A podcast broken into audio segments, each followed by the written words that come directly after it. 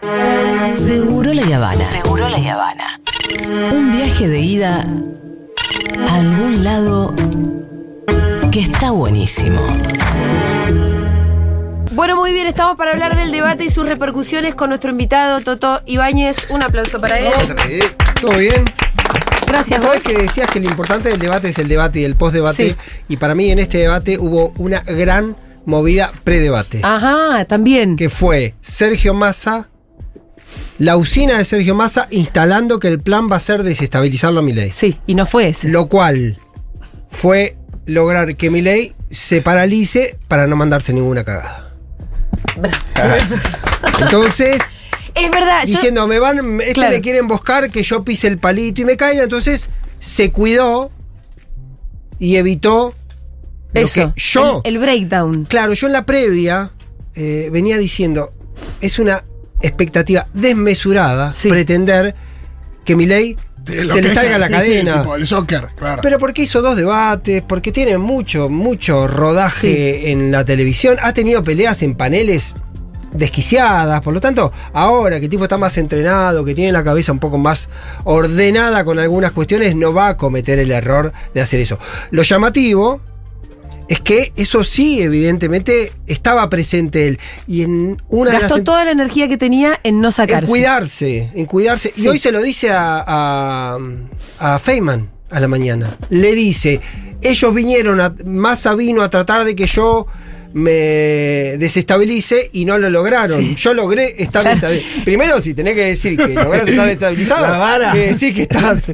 Claro. Estás admitiendo que estás esa era una variable, Claro, ¿no? que eso podría haber... Sí, Bueno, no está ahí. Sí, Yo lo que nos decía- llevaría a reflexionar si queremos un presidente que esté todo el tiempo al Claro. borde de desestabilizarse. Ahora, me parece que eso, lo que no vio mi ley, y para mí lo de Massa fui, sí fue muy. Yo creo que tuvo dos hallazgos Massa. Eh, el otro, después voy a decir el otro, pero el, el- el que tiene que ver con el comportamiento de Milei fue demostrar que Milei no sabe lo que es el Estado. Sí. Y eso sí lo logró. Y eso lo logró con preguntas muy sencillas, con cuestiones muy sencillas. Entonces, logra eso. eh, que Milei, yo creo que en su propio ego, no estaba preparado para decir me voy a poner a estudiar qué es el GEDE. Claro. No, Son los que no, es Pero yo sé quién es el O, so- o lo sabes o no lo sabes. claro. Son los que siguen al Pepo. Claro, bueno, claro. Son los jedes. Eh, Bueno, sí, estábamos como esperando que hubiera, como si la única estrategia posible era el breakdown de Milei, y no fue esa, y él, pero él estuvo muy contenido en que no, no, no le pasara eso. Y al final lo que pasó fue algo más interesante, que no se mostró un Milei loco, que ya lo habíamos visto, se mostró un Milei bobo, inepto, Flojo, digamos, sin. chanta sin- incluso, Sí, que no sabe de las cosas. sin destrezas para ese tipo de cosas. Yo creo que después hubo algunas cositas que hubo muchas. A mí me pasó Sí. lo mismo. Yo lo vi en C5, después me quedé ahí mirando de afuera el segundo. Eh, es muy climático, pero después me di cuenta que a medida que van pasando las horas, van, va decantando y van, a quedar, van quedando cosas. Incluso algunas que no están entre los highlights. Para mí la cuestión de, de Milei plagiando sus libros Sí. es como una objeción mucho. medular Mm. sobre lo que él ex- quiere expresar. En Sí. teoría es su sabiduría, es la economía y el libro lo hace choreando, digamos, Porque sabes qué cosa, nosotros sabíamos lo del plagio porque somos gente muy informada y la info- esta información ya existía, pero una de las cosas más googleadas de ayer fue esa. Claro. Es decir, era algo que la mayoría de la gente no, no sabía y plagiar todo el mundo sabe que es robar. Sí, y o ser muy chanta, Sí, ¿no? no lo desmintió. Además, Milei No lo desmintió. creo que no le quedaba tiempo, ¿qué? pero no, no tuvo No la importa. oportunidad de desmentirlo. Y además hubo otro, otro rasgo interesante. Primero es Massa jugando afuera. Porque cuando yo te digo googlea, te Claro. mando a seguir el debate por otro Sí, lado. los No te pongo la es conversación solo. de ellos. No, no, no nada para nada. Yo le dije ayer a Pablo en el baño cuando cruzamos, este le mandamos con filtro. Bueno, sí. Digo, Los chicos piensan que es responsabilidad de ellos. Yo se lo dije a él. Le dije, le dije- le dije a él. Ah, usate la que te mandamos. Ja, ja, ja, ja, Me dice. mandó la es captura. esa es espectacular, porque además es, es- es- Me acordaba, estaba bien, porque en el debate de la general, eh, Schiaretti era el tipo más googleado. Claro. Para ver quién era, Claro. Qué, qué pasó, de dónde salió. Bueno, Fue jugar, tenías- jugar por afuera, mandar a que la gente también pero formara parte ¿Viste de. algo más? Que mientras estaba hablando, iban saliendo los, en, eh, Ah, en las redes iban saliendo los cortecitos, digamos. Sí, sí. Jugó, Todo eso estaba muy coordinado estaba también. muy ¿no? cor- quiero decir. Profesionalismo. La, la cuestión general es que tenía un plan, estaba ordenado, y el otro fue a tratar de salir bien parado. Ahora, él armó todo su plan y todo mientras tuvo que ser ministro de Economía, gestionar, hacer campaña, viajar y el otro quedó en el hotel. Eh, vos ves una campaña muy profesional en masa y qué tienen que ver los brasileros en todo esto. yo nos genera mucha intriga no, yo tiendo a minimizar el impacto de. Es masa, ¿no es cierto? Eh, todos dicen, yo creo que Rubí terminó teniendo algunos méritos, que todos los méritos se van a ver si el 19 tenés un El voto más que el otro, digamos, en, en el resultado final, Si digamos. no es volvete a tu perreo. Si no es claro, si no es decir, claro. De hecho, cuando pierde la paso, Rubí le decía, sabés perder que dos elecciones. Eso te lo discuto. De hecho, la última vez que vino Axel a este programa de invitado, Sí. él entró muy sorrete, fue justo antes, Sí. la semana de las Sí, la semana previa. Y le dije, ¿por qué estás tan contento? Y uno como que ya estaba diciendo, ¿qué? ¿Tenés buenos números? Y él dice, no, no sé de nada de números. Yo estoy contento por la, la campaña que hicimos. Sí.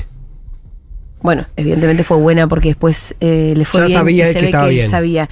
Pero me parece algo interesante también de, de estar o no satisfecho con la campaña más allá del resultado. Perdón si no soy bilardita. No, nadie se Ah, acuerda de, lo, de los. Nadie se acuerda de los derrotados. subcampeones, nadie se No acuerda. importa que hayas hecho la mejor campaña. No pasa. Puede, puede ser, lo que sí va a quedar como registro es que en estas condiciones, siendo ministro de Economía, Sí. llegaste al balotaje y si no ganaste, perdiste por Porque también pasó con Scioli entre, Sí. entre la general una re remontada, una gran campaña, la campaña del pueblo, me acuerdo, Bueno, nadie se acuerda. Y la campaña del miedo. Ahí sí Eh, fue la campaña más eficaz. Nos estamos tarde. adelantando un poco, pero me interesa también pensar en cómo. Te quiero decir, para Sí. mí los brasileros son pro- hiper prolíficos. Sí.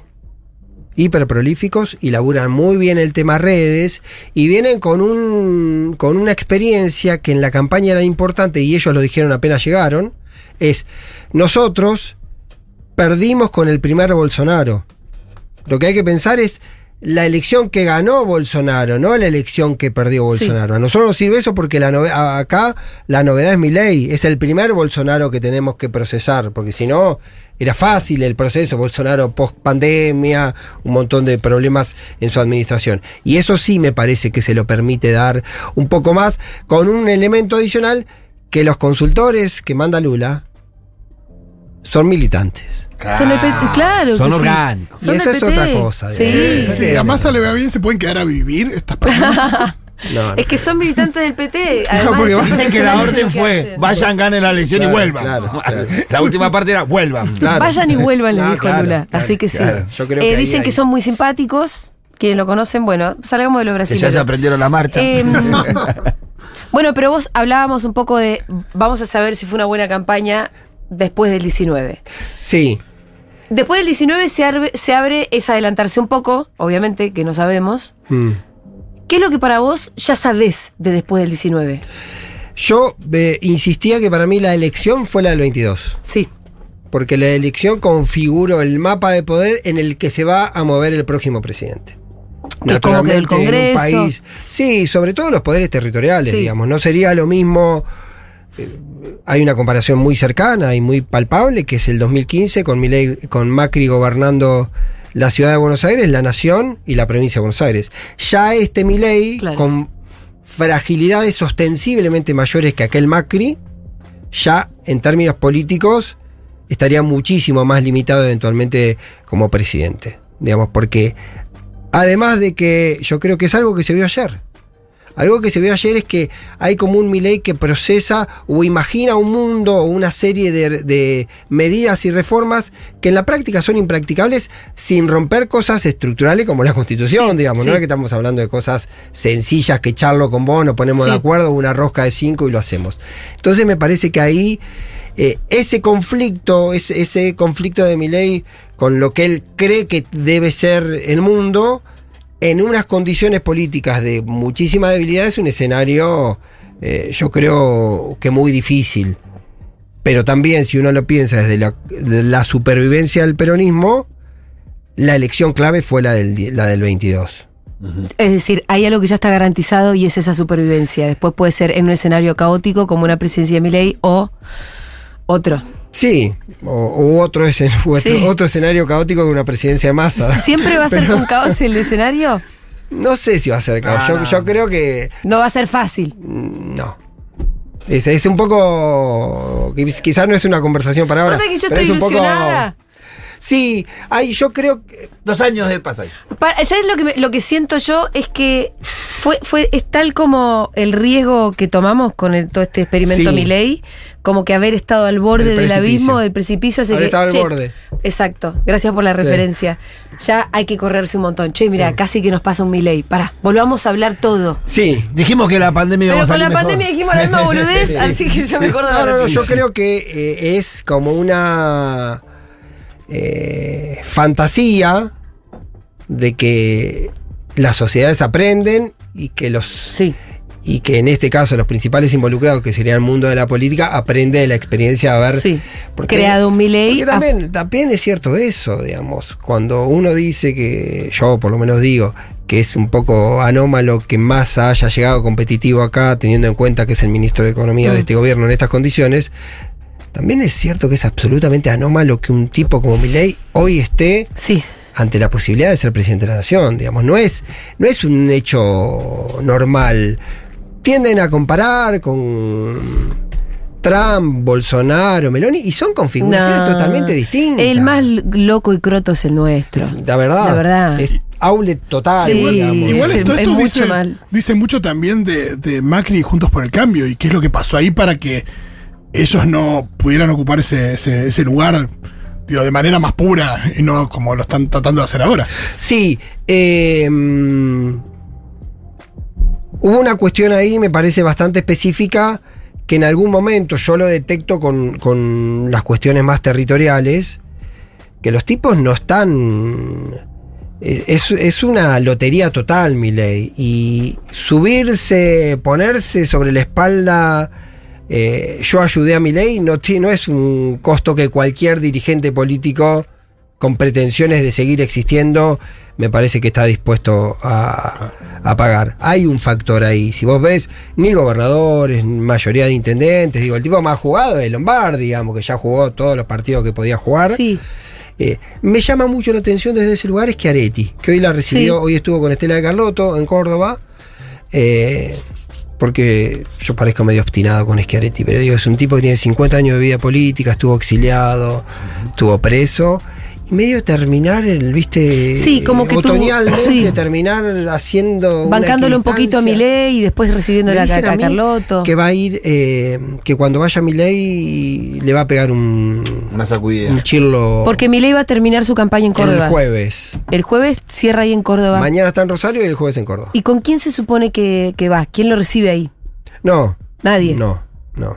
Y por ahí ahí Schiaretti tira un palo así de alguna manera. No, que puede ser que Schiaretti tiene un montón de temas. Pero de cualquier manera, ya para dejarlo para el último día. No, digo, pues en esto lo, lo paradójico es que estuvieron las declaraciones de Villarruel la semana pasada y Milei y perdón, y Schiaretti que es un tema específicamente sentido para él, que es derechos humanos, no hizo ninguna referencia. Y hubo otra cuestión vinculada con coparticipación, tan celoso que es Schiaretti de Córdoba para los cordobeses, Sí. Que había cuestiones objetivas donde él pueda marcar un matiz y tratar de ser un poco más Ahora, vos recién hablabas como ya del ocaso, ¿no? De su carrera política, como si fuera el final. Eh, Sí, ¿Cómo es la continuidad ahí en Córdoba con Yarlora? A mí Yarlora me parece un personaje más inasible porque Yarlora puede tener una aspiración. ¿De conducir Yarlora- él? Claro, Yarlora puede decir, si pierde masa, si pierde el peronismo, emerge un nuevo peronismo que necesite nuevas conducciones. Y que él pueda ser un exponente de eso nuevo. Sí, nos da, viste que como que los cordobeses no, no termi- lo que dice Iván es la alambraste tanto a la provincia que no podés salir tampoco. Sí, bueno, eso es cierto. Yarlora, cuando gana la elección, Sí. hizo un discurso El de los pituquitos. nacional. El de los pituquitos. El de los pituquitos. Y es Buen voraz. discurso además. Y es un tipo más voraz que Schiaretti. Mm. Porque Schiaretti tuvo una oportunidad, que fue la del 2019, y la negoció con Macri. ¿Y vos a Yarlora lo ves más cerca de Massa? No, ¿De quién está cerca? De nadie. de Yarlora. Claro. Bueno, pero No, no, Quiero decir, después la no que esté jugando ahora en la elección, te digo, pero ¿cómo No se sé, puede- te puedes imaginar no esa sé, yo? Para mí hay. eh, también es cierto que, lo- que los. eh, a los tipos les supone una limitación. Yo ayer hacía el, re- el repaso. Fui hasta el 2003 nada más. Pero salvo en el 2011 que Cristina sacó 37, siempre el peronismo, si se quiere, peronismo kirchnerista, peronismo acá, siempre tuvo elecciones malas en Córdoba. No es una cosa eh, novedosa. Y ese es un elemento que pesa para cualquier dirigente que tenga que hacer un movimiento Sí. hacia ese lugar, porque te pone en conflicto con tu propio... Con la gente que vive Claro. ahí, que la con gobernado. Imagino que hay una diferencia enorme entre ser una elección mala de 20 puntos o mala de 27. No sé qué, qué es mala o qué es buena. No, es mala. Sacó 37. Cristina en el 2007... Cristina sacó 37 No, no, cuando había sacado en- en 54. 2011. En 2011. Pero en el ¿Cuánto puede aspirar 2007? más ahí? No sabemos. Eh, Bueno, es todo el kit de la cuestión. Claro, a eso, a eso iba. Y tendría que sacar por lo menos 30. ¿Para qué? Para ganar. Eh, tendría que sacar por lo menos 30 para que la compensación sea similar al 2015 eh, y poder que el juego de los tercios, provincia de Buenos Aires en un tercio, zona norte otro y norte y sur del país otro, haya compensaciones, siempre anda mejor en provincia de Buenos Aires y en el norte y en el sur y anda mal. Bueno, en si él saca un 30, quiero solamente subrayar esto, que sería un buen resultado, y porque está mejorando es porque el número, 70% de los cordobeses votaron a mi ley. Sí. Sí. Igual Es llegar un al 30 montón es difícil. Vos te, vos te das cuenta que en La Paso Massa sacó 14. 8 puntos. No, Ah, sí. ah, no. Y Y después después 13. 8, Después sacó 13. 13. Después tres. Y en Santa. Sí, eh, lo de es- 13 en es ese- más impactante En esa cuenta de compensaciones, Sí, ¿cuánto debería sacar en Santa 42 Fe? por lo menos. Y es, más, y, y- y es más probable hacer una mejor elección en Santa Fe que en Córdoba, por la Y relación siempre con ha hecho Perotti, mejores ¿no? elecciones en, en- en- Digo, porque digo, por ahí bueno, no llegas. Creo que salió 55 45. Digo, porque por ahí no llegas a los 30 en Córdoba, pero llegas a los 50 y pico en Santa Fe. Que ellos compensar de esa manera, yo la veo difícil los 30 en Córdoba, sí, por eso digo. Sí, eh, sí. Más o menos. No, después lo que tiene que ocurrir es que la diferencia en provincia de Buenos Aires sea contundente. Siempre hay que acordarse que en el Sí, 2011 eso la ganó por complicado, 60 mil sí. votos Scioli, con un dato nada menor, que en aquel momento ya era María Eugenia Vidal gobernadora. Y ahora el gobernador es Kisilov, digamos, eso podría también establecer, un poco también proyectando un eventual 11 de diciembre. Viste que estuvieron agitando bastante la cuestión del fraude. Sí, Eh, cosa que no extraña porque viene un poco de la escuela Trump, Mm. Bolsonaro, como que ya están. Pero ahora pasó algo específico que es que no están mandando todas las boletas que se supone que tienen que mandar. sí. ¿Vos qué hablas con esa gente? ¿Le preguntaste qué ¿Por qué están decís haciendo? esa gente? No, esa gente, digo que, a la que- con la que yo no hablo, solo por en eso. situación de encargarse de la Yo boleta. no tengo el teléfono de Guillermo Francos. Eh, porque... ¿Qué- ¿Cómo lo explican? ¿Qué dicen? ¿Qué está pasando? No, porque pusieron menos de las que querían poner porque sabían o tenían miedo o tenían presunción o tenían olfato de que podía ser que eh, les roben un primer toco de 300 boletas. Entonces en el la último día van a llegar con todas. Sí, claro. Sí, va a haber, va a haber. Van a estar las boleta va a boletas. haber, Boleta va a haber. No hasta acá para. Eh, el tema es un poco más complicado, la cuestión de los fiscales, porque vos la boleta la podés repartir, la podés tener, necesitas sí. Yo, yo lo comparo desde ahí, la cuestión estructural de que vos no puedas organizar una fiscalización. Si no puedes organizar una fiscalización, que no digo que sea una cosa sencilla, hay expertos, digamos, hay doctorados en fiscalización Sí, sí. correcta. Ahora, es como un saber relativamente sencillo. Sí, pero tiene que ver con una tradición de la política argentina. Si vos llegaste hace dos minutos, capaz no es tan fácil No, tener es despliegue lo que de le- ¿sabes qué le fiscales. pasa? Se les anotan, Serimedo armó un montaje de inscripción. se les anotan, hacen una capacitación y después se fueron. Pablo. Porque yo le pongo una, yo le pongo un valor, hoy lo decía con, con Zayat. Para mí lo que ocurre es que el voto de mi ley, incluso el, el- el adherente, es muy solitario. Sí. No es una cuestión gregaria, porque una cosa es salir a decir, Eso es lo "Che, que son. banquemos esto y vas a convencer a un vecino, vas a convencer a tu cuñado, vas a convencer al novio de tu hija. Pero Oh. Pablo, a nosotros, ¿sabés lo que nos cuesta? Años militando eso, estructura, somos parte del peronismo. No es sencillo, la con compañeros militantes inclusive, que tenés que ir hasta el último día anterior. Pero vos ya te "Che, conociste- Hay que fiscalizar mañana, no te olvides, porque hasta, los propios militantes a veces te flaquean. Claro, te pero Pitu, vos a esa gente la conociste en el comedor, en la olla popular, claro. ya desde el 2001. Te los encontraste en la cooperativa de no sé qué para poner un tendido de Sí, bla. sí. Cuando se inundan se juntan todos. Sí. Y Ma- Macri es que Esa es la tampoco. Claro. Macri tampoco es que Pero aún así te dedo cuesta, a eso me refiero. Sí, aún así te cuesta, imagínate en esa, Esto- te cuesta el doble. Y, y Macri ahí, ¿qué, qué aporte puede hacer? Porque tampoco imagino que Macri levante el dedo y todo, toda esta No, gente se va. Macri pone, sobre todo la que sabe de eso es Bertol, porque Dietri se metió y medio que biribiri, y Torello es apoderado, tiene mucha relación, maneja y conocen. Hay toda una dinámica que tiene que ver con la logística electoral, las bolitas salen caras, los fiscales los tenés que ordenar, los tenés que trabajar, tenés que montar ese sistema. El macrismo le aporta, pero yo insisto con este punto. La mayoría de los tipos del macrismo de poder territorial dicen, te vamos a garantizar la fiscalización, no me pidan más que eso, y después hay que ver si le garantizan la fiscalización, digamos, porque eso no, es- porque aún cuando fiscalizan, nosotros que tenemos escuela, cuando fiscalizan en eh, de sus propios espacios, Sí. el conflicto más grande que nosotros tenemos es que nuestros fiscales se enteran cuánto le pagan al fiscal del PRO. Entonces te llaman, che, a este La le están pagando. paritaria. Entonces, claro, eso no es que el PRO lo garantiza desde la militancia, hay un circuito económico y Sí, financiero para garantizar eso, que hay que ver si lo pone ahora el domingo. Tiene de estructura, el PRO tiene estructura, es cierto que sin el radicalismo pierde mucha capilaridad territorial, pero tiene por lo menos capacidad organizativa para ordenar. De hecho, una de las dificultades originales, iniciales que hubo en este ensamble, fusión con la Libertad Avanza, es que llegaron los del PRO y más o menos sabían hacer las cosas con tipos que eran muy improvisados. Entonces se encontraron con eso. Es una eh, dificultad que yo creo que debería eh, subsanarse eh, sin demasiado. Eh, sí, pero ellos son los que vienen agitando un fraude ya Sí. con una especie de know-how de una escuela incluso internacional. Hmm.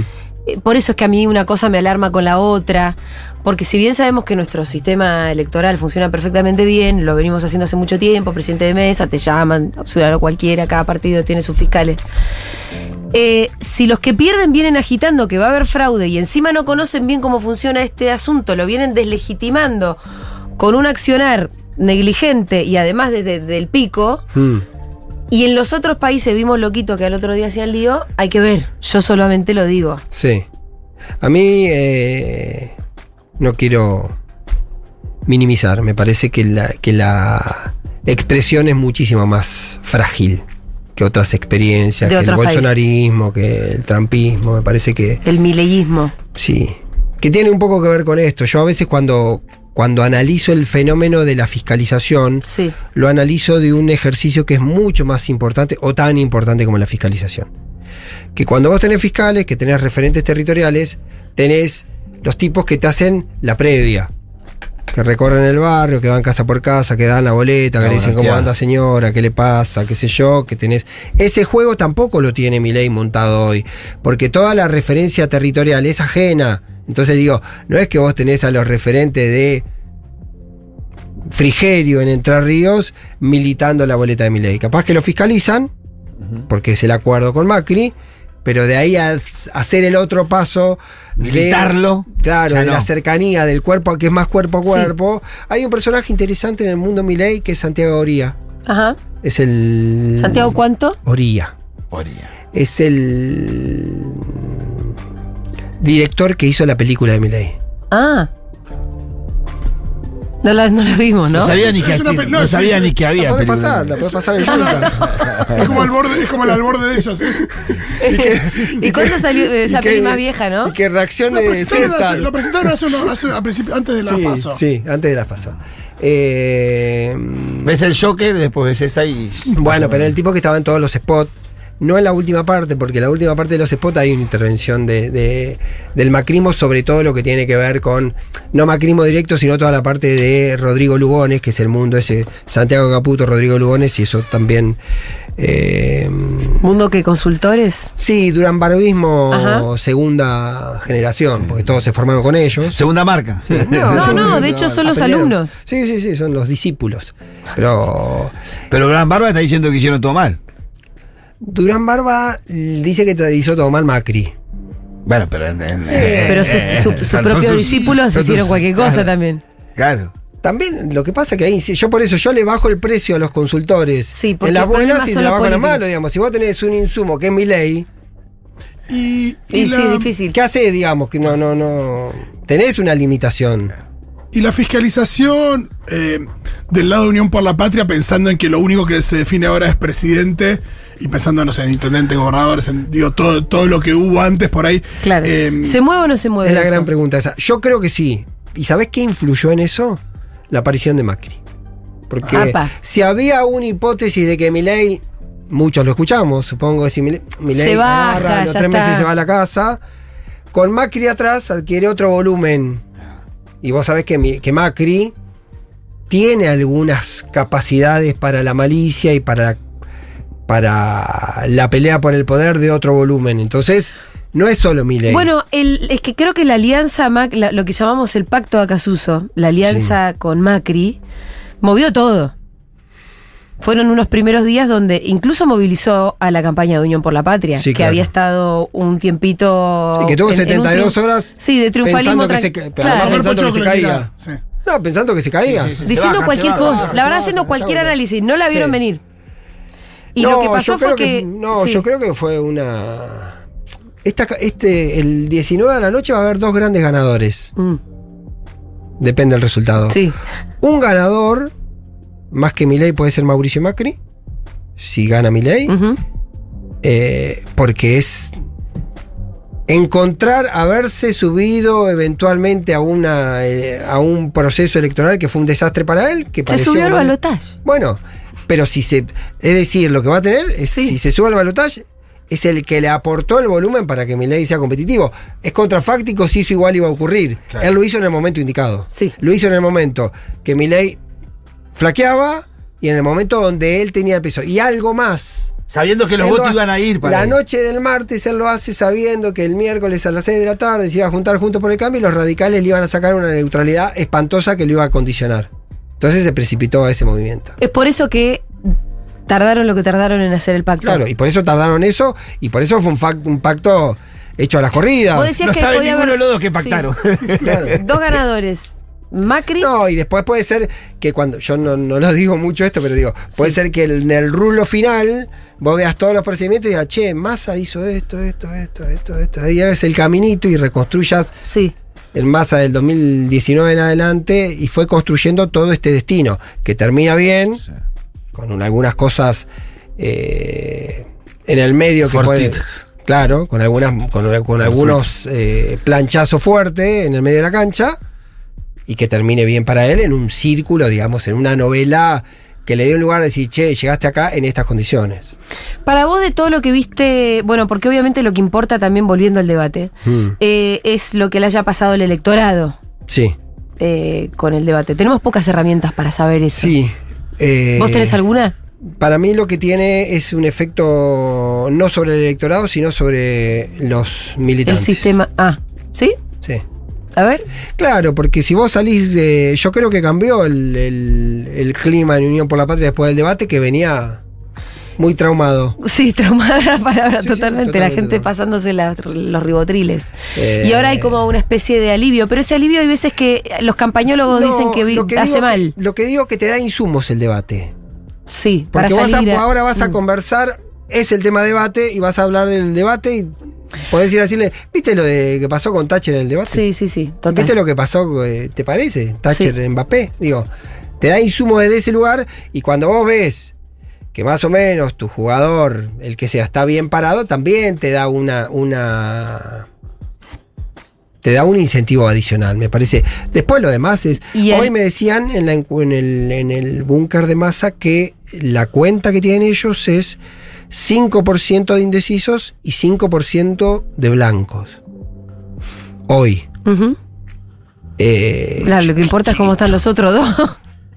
¿Los candidatos? No lo voy a decir igual. Dale. No, no lo voy a decir. ¿En serio no lo vas a decir? No, no lo voy a Bueno, decir. No, no puedo está decir. bien, está No, cerrado, está finito. No puedo decir pues- porque si decís una cosa, estás operando con el miedo y si decís No, otra cosa, no, estás para. operando con el Está Está finito, está finito, entonces no hay que, no hay que parar. No que digas, aflojar. ¿para qué me viniste a decir lo de los indecisos? No, porque quiero decir que el- los indecisos, el universo ese de indecisos, Sí.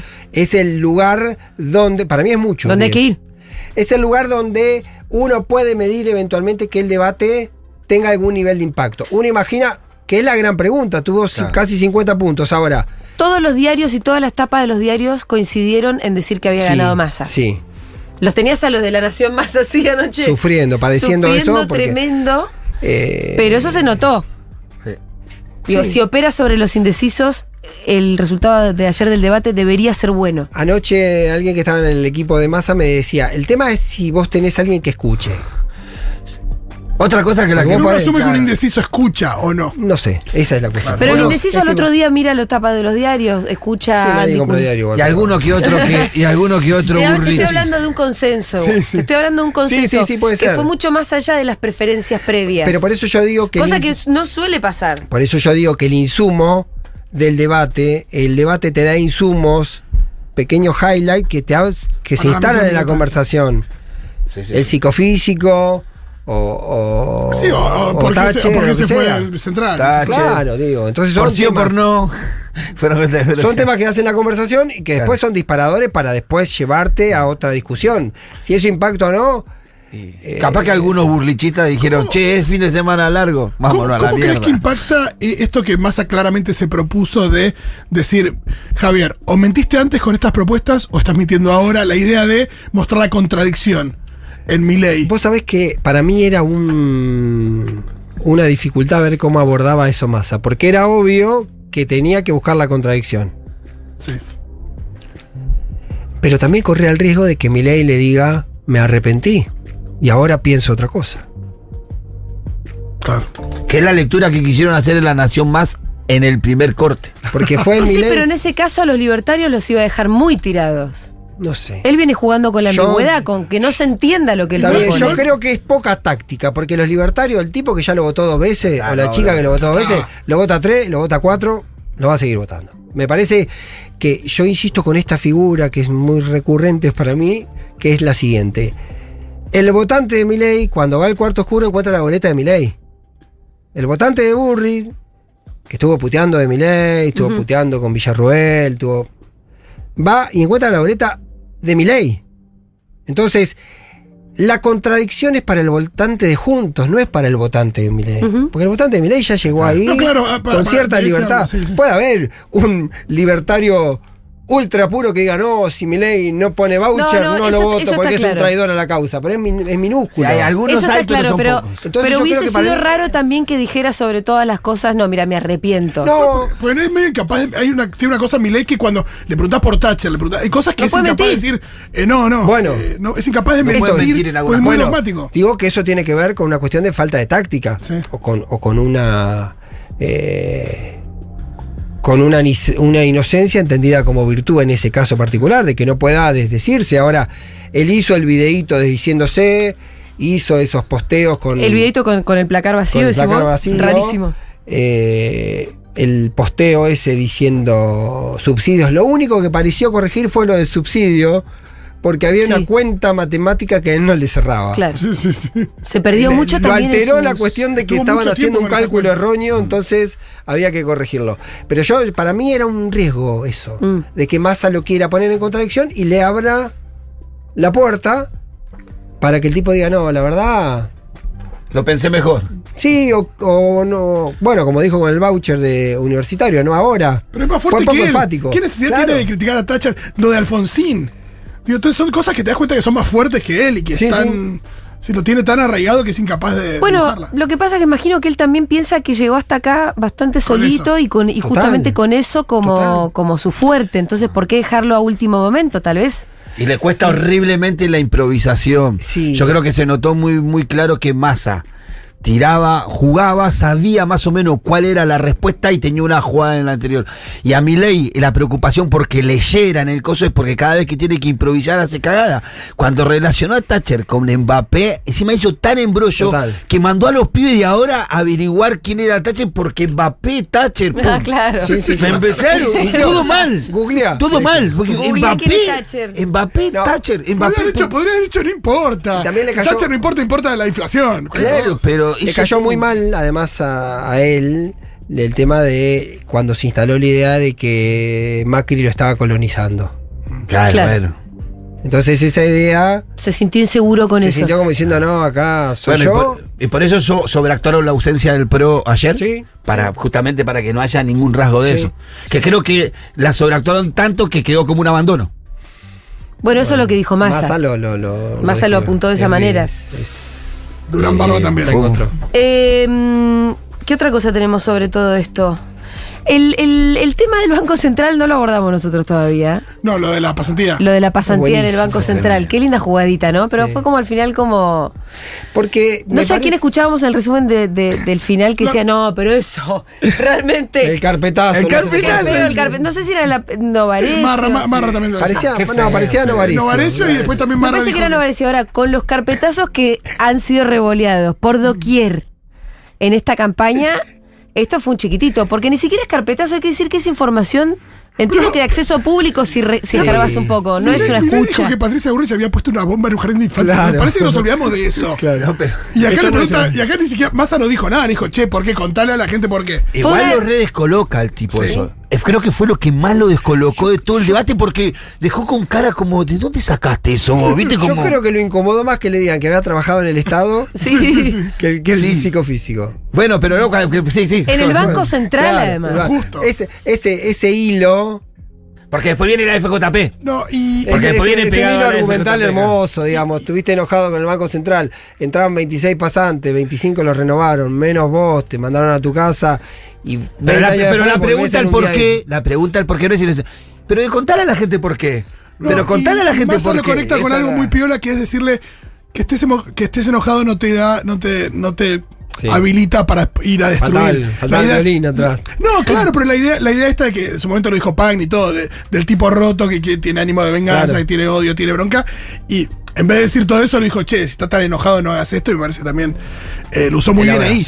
El abrazo, la idea del abrazo. Ah, le dijo, eh, al que te hizo bullying fue al carajo también. Sí, sí. Eh, No bullying al que te. Toto, nos quedan cuántos días? Son Seis. Cinco. seis eh, de campaña. No, cuatro. Son cuatro. No, cuatro oficiales y el después, jueves. y después empieza la campaña que para mí es. Es la- Insisto, en la villa. En la campaña. en La, la de los no hay- últimos tres días. Pará, Claro. por eso mi pregunta era esta, ordenémonos.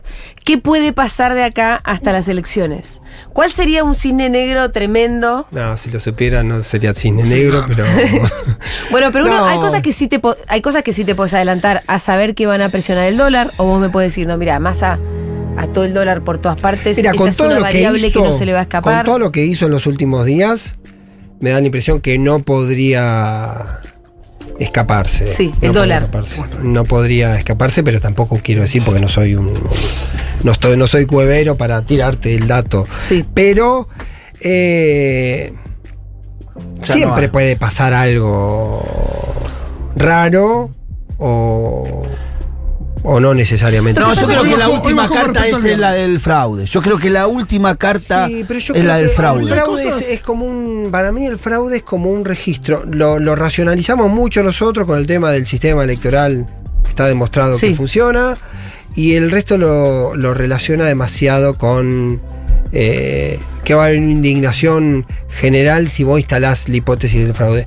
Para mí hubo una elección especialmente picante, que fue Néstor de Narváez en la provincia de Buenos Aires, donde no había boletas de Narváez. Encontrar una boleta de Narváez era más difícil que encontrar la de Narváez. En 2009, decís vos, 2009. cuando ganó de Narváez. Cuando ganó de Narváez y así todo, de Narváez ganó por dos puntos en la provincia de Buenos Aires. Esa elección. Eh, pero yo creo que no. Creo que no es un tema de No va a riesgo ser un real tema. y que tampoco va a ser un tema de. Tengo la sensación que. No va a aprender. O puede ser muy minutita, muy eh, minuti- más ruidosos, ponele. Yo creo que no tenemos esa sensación porque hay más sensación hoy, por lo menos hoy, de que gana masa. Entonces nadie va a tener que estar agitando ningún fraude si gana masa. Porque el fraude se agita Esa es la solamente. sensación yo quiero tener. O sea, vos decís que. No, no, no, es- perdón. Quise, quiero decir al revés, como. Bueno, no, nada. No, no, si todo el mundo piensa que va a ganar Eh. Milei y de repente gana masa, hay más. eh, Bueno, ahí hay una discusión en cuanto a qué decir. Hay algunos que, no, no, hay que decir de que vamos corriendo atrás para no, no dar un aire triunfalista y que la gente no afloje. Y hay otros que están diciendo, che, si vos decís mucho que vas atrás y de repente ganás, le da lugar para el planteo de fraude. Entonces hay un equilibrio que tener. ganar, pues, si, puede ganar, no importa. Yo ya estoy perdida, la verdad. Em, No sabes qué. No sabes qué decir. No sé qué decir. No, porque estamos justo como en un momento donde también pensamos estratégicamente, la verdad. sí. Eh, yo por lo menos vos sos más analista, pero eh, hay momentos donde nosotros arrancábamos el programa como contentos con el high de- de- de- del resultado del debate y al mismo tiempo tratando de moderar nuestras propias expectativas como para no pasarnos de triunfalistas porque sentimos que no es lo que debería ser la campaña, Sí, de la que uno ya se siente parte. Y Ernesto Sí. Tenenbaum también, digo. sí. Empieza a pasar, a- empieza a haber además una conversación social donde ya hay cada vez más expresiones y todo el mundo empieza a ser parte de la campaña, Mm. Me parece. Sí, lo que yo digo que no creo que el tema del fraude sea una. No. un- es siempre, es cómodo, digo, siempre es, es hoy también mi ley diciendo me tosieron y Sí. los de la cámara me armaron el, el esquema. El esquema de la del debate estaba en el reglamento que estaba presente hace 15 días que repartieron, que era acá están los invitados de masa y acá están los invitados de mi ley que estaban cruzados. Sí. Claro, que no, no es que hubo un cambio último momento, como No dice hubo Milei. cambio de último momento, cada uno estaba en su lugar, tenían así espacios eh, sectorizados y estaba previsto y no... Bueno, nos Hay está- como un juego ahí Y, de cara al domingo uno espera que los resultados estén rápido. muy rápido por, por lo fácil de la. Sí, Es muy fácil contar los votos. sí. Sí. ¿A qué hora van a estar los resultados el domingo? Y deberían estar a las ocho y media, a más tardar. O sea, ocho y media ya O sea, tenés mucho presidente. resultado y bueno, depende. No, hay un volumen importante. Si a las ocho y media tenés un. eh, lo que viene Depende pasando. de la diferencia, pues, Claro, lo que viene pasando es que. Esperan la que haya una diferencia clara Claro, para- es decir, poder dar un número que te esté anticipando lo que puede ser el resultado final. Salvo que esté muy fino, Claro. eso debería poder pasar no, no, no, no muy entrada de la noche. No, después de las nueve de la noche no debería pasar. Yo creo que a las nueve y media de la noche tendría que estar. Sí, la joda es que si no están ahí ya, ya vamos a estar pensando que está. Tengo mi vida ordenada para que a las nueve de la noche, Ajá. nueve y media de la noche esté el resultado. Pues, sí, muchas sí. cosas que hacer. más. Y ya pedí ¿Qué otra-. ¿Qué otra cosa tenés para hacer el domingo? sí. Ay, Bueno, en definitiva, hay algo que. mm, que todos los, los analistas y politólogos y campañones te dicen que es que nadie gana los debates. En todo caso, alguien lo pierde. Sí. Y yo creo que ayer algo de esa Algo regla se pasó. rompió. Sí, sí, algo. Porque no es tanto que lo. Creo que se dijo más que había ganado Massa que había perdido Milei. Claro. Y eso es algo pro- que profundiza todavía la tesis de que en todo caso nadie gana, pero alguien pierde. Sí, es un poco la campaña, es así también. La elección es medio quien la pierde. claro. Digamos, O quien la. Bueno, no, pero yo te estoy diciendo al revés, que creo que ayer ganó Massa el debate. Y no simplemente perdió Milei. Sí, Massa. eh, sí. No tuvo que explicar de- nada de la inflación. No, no, claro, por eso No digo, tuvo que hablar fue- de la inflación. ¿no? Eh, fue, un profe- fue un profesional como ha sido un profesional en toda la campaña. Digo, después se verá, pero fue un profesional en eso también. En, en- en- en la definición de, En del cómo esquema del debate. manejarse, Claro, ¿no? a mí me parece que eh, es efectiva, es. eh, yo compro mucho la tesis de que Massa fue eh, aprendiendo. Mm. Pero fue un Massa muy superlativo o un Milley muy malo. Sí, lo que pasa es que en un mano a mano vos le dejás la cancha al otro. Fueron digamos. las dos Si- cosas. Si vos sos hábil y al otro lo dejás expuesto, también hay una habilidad en demostrar que el otro eh, tiene flaquezas. Bueno, porque además eh, yo ya no me, no me acuerdo si lo hablamos como, porque estuvimos hablando de esto como en continuo, pero mm, el eje de vos o yo, Sí. que yo decía, fue lo primero que dije en Duro de Domar ayer y también vi que era tu título. Sí. Para mí fue lo que logró en todo caso instalar masa eh, Sí. en todo el debate y fue lo más importante en dos aspectos también, en cuanto a contraponer personalidades y también proyectos. Sí. Massa logró hablar de su proyecto también Hmm. y, ponerlo al otro en contradicción con el propio. ¿Vas a dolarizar? Sí. Eh, las tarifas. Lo que yo creo que Massa, a diferencia de Milei, llegó con muchas cosas dichas. Entonces, mm, eh, ah, las propuestas de Massa son un poco inoxidables. Sí. Sí, venía de explicar los 10 puntos en el acto del Gran Rex Claro, también. sí, entonces pero venía, venía en, muchas esa, cosas para venía en esa dinámica y Milei, el discurso de Milei es bastante acotado. Claro, y el discurso de Milei, a mí hay un dato que me, me llama mucho la atención. Eh, lo, lo territorializo porque me parece súper gráfico. Provincia de Misiones, Milei nunca fue. No tiene espacio, no tiene eh, referentes locales. Puede ser una provincia donde la, la fiscalización, de hecho, en esa provincia se la va a hacer la gente de Puerta. Ramón Puerta, Claro, el hijo Macri. Pedrito Puerta, tiene un espacio que era medio macrista, un peronismo macrista, que le está trabajando. La única. No, nunca dijo nada de, de emisiones, Milei. Nunca dijo, dijo, che. eh, pronunció nunca dijo- la palabra. No, pero además nunca dijo, che, para las provincias del NEA Sí. vamos a hacer dice- tal cosa. no. Es, es una generalidad absoluta. Y si hay algo que puede haber dicho Milei es rompo las relaciones con Brasil.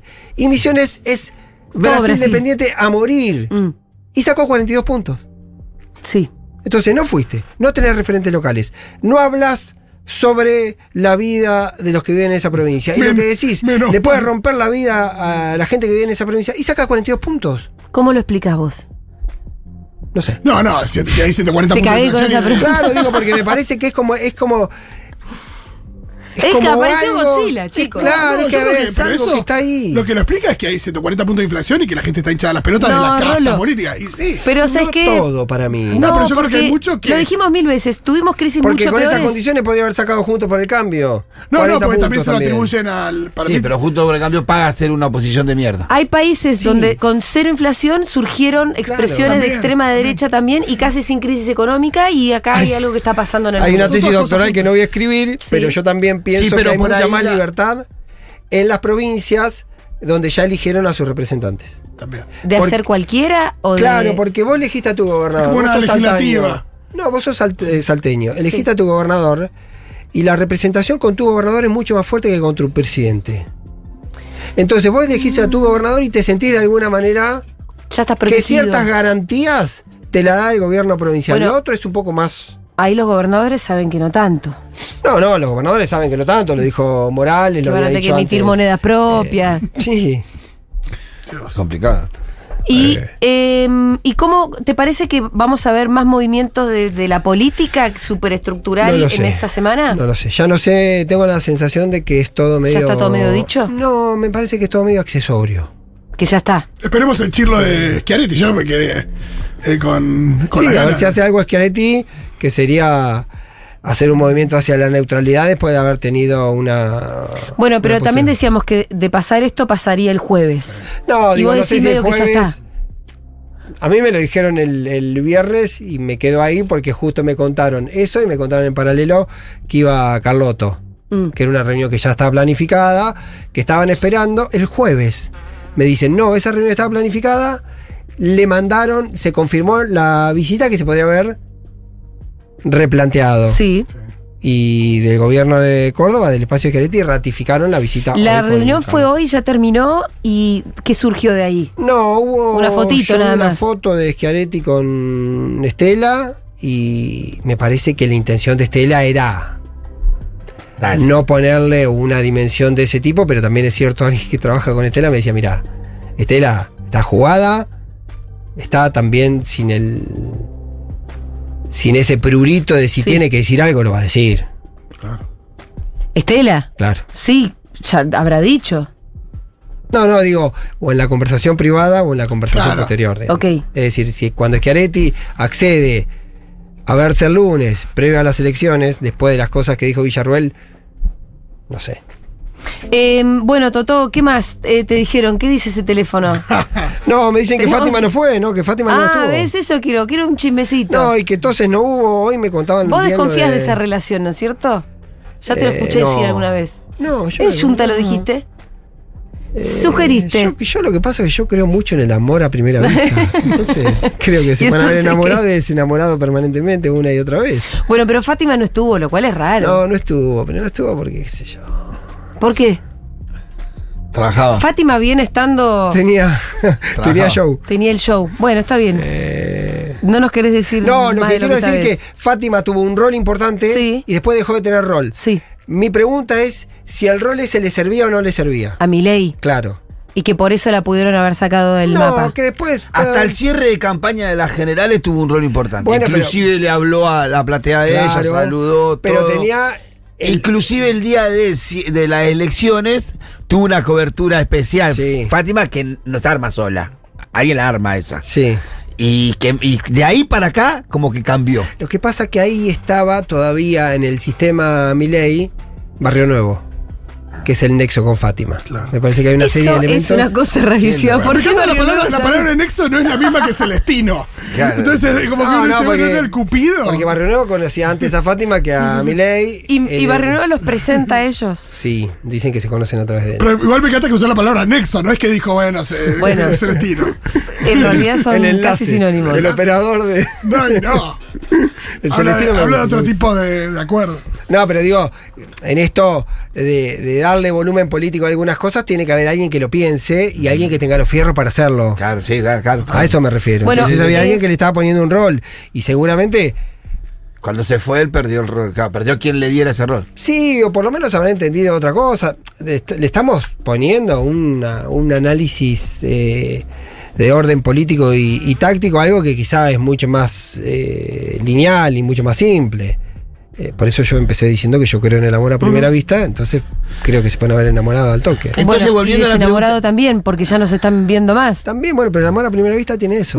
O dura 40 Volviendo años a la o dura pregunta de- 8, días. De Julia, entonces no esperamos ninguna declaración de gente del PRO, de Mauricio Más. Macri. Eh, no, Macri algo- yo creo que va a o seguir, Macri va a seguir jugando, yo Sí. creo, eh, porque tiene, insisto con esta idea, Macri tiene que tener alguna aparición al final, porque es el que tiene que reforzar el voto de, de Juntos, que algunos dicen que el 70 ya fue, otros dicen que el 55. Bueno, ayer Bullrich hizo, eh, hizo campaña con Villarruel. Sí. Era muy especial verlas juntas, ¿eh? Sí. Sí. y Macri metió el tuit contra. Con Gerardo Morales. Contra Gerardo Morales. Sí. En Por eso están jugando. jugando. Sí, están jugando. En en esa están jugando, porque insisto, es el mercado de ellos. Es el mercado donde tienen Sí. que generar eh, la contradicción de un Bueno, lado y del otro. Y más allá de eso, lo que veníamos diciendo es si se plebiscita Milei, gana Massa, si se plebiscita Massa, gana Milei, ¿no? Como para simplificar y un poco. parece un poco. La, la conversación tiene que ser. En torno a lo que- que, quiere Massa Sí. es que la conversación sea sobre mi ley, sí Como o no. ayer, como ayer ¿Cómo en el debate. Como ayer en el debate, Exactamente. como, como Por eso digo que tenía un plan y le fue funcionando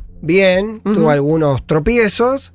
Porque mi ley en algún momento reacciona. Cuando Milei La de usa mucho- Belgrano, la de la universidad, esa como Sí. que no la esperaba. Y la- Ah, Pero esa la- sí. Pero no la hija- esperaba. No, pero después jugaba mucho con el facilismo o con, o con la- o con el latiguillo de que era mentiroso y le tiraba lo de Pinocho. Sí.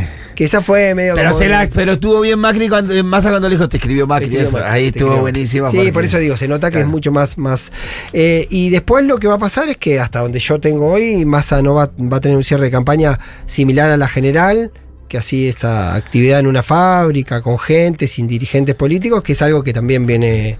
Nada muy triunfalista. Y no, porque además eh, el volumen de gente mm, es peligroso y tampoco sabes si te suma algo. A veces suelen decir que, las re- que los actos masivos son como una inyección a la militancia para que salga a comerse el mundo, pero no sé si es el momento, porque además llevo tres elecciones. La militancia ya está agotada, pero ahí está también, ¿no? Sí. Eh, hay algo como que vos ves activado. Sí, total. En la militancia peronista, Sí, yo digo. creo que eso está. Sí. está ahí y se Hubo un lindo, un lindo audio de Massa Sí. eh, durante el fin de semana, Ah, toda ¿sí? la militancia. ahora No lo te paso. escuché. Hermoso. ¿No te llegó? ¿No? Muy, muy, muy bueno. Yo, a mí no me lo mandan No, no, no, esto. Con lo que me estoy Es- es- viviendo. es- ¿Me lo puedes poner, porfi? Eh, ya lo busco. Y pongámoslo ahora, Conozco porque pocas por ahí- personas que sean tan micromilitantes como Mengo. Sí, la verdad que sí. Por- Micro y macro también. Macro militante de la nosotros- micromilitancia. Claro, es eso. Nosotros le acercamos la idea de, de Twitter de, de salir a googlear las cosas.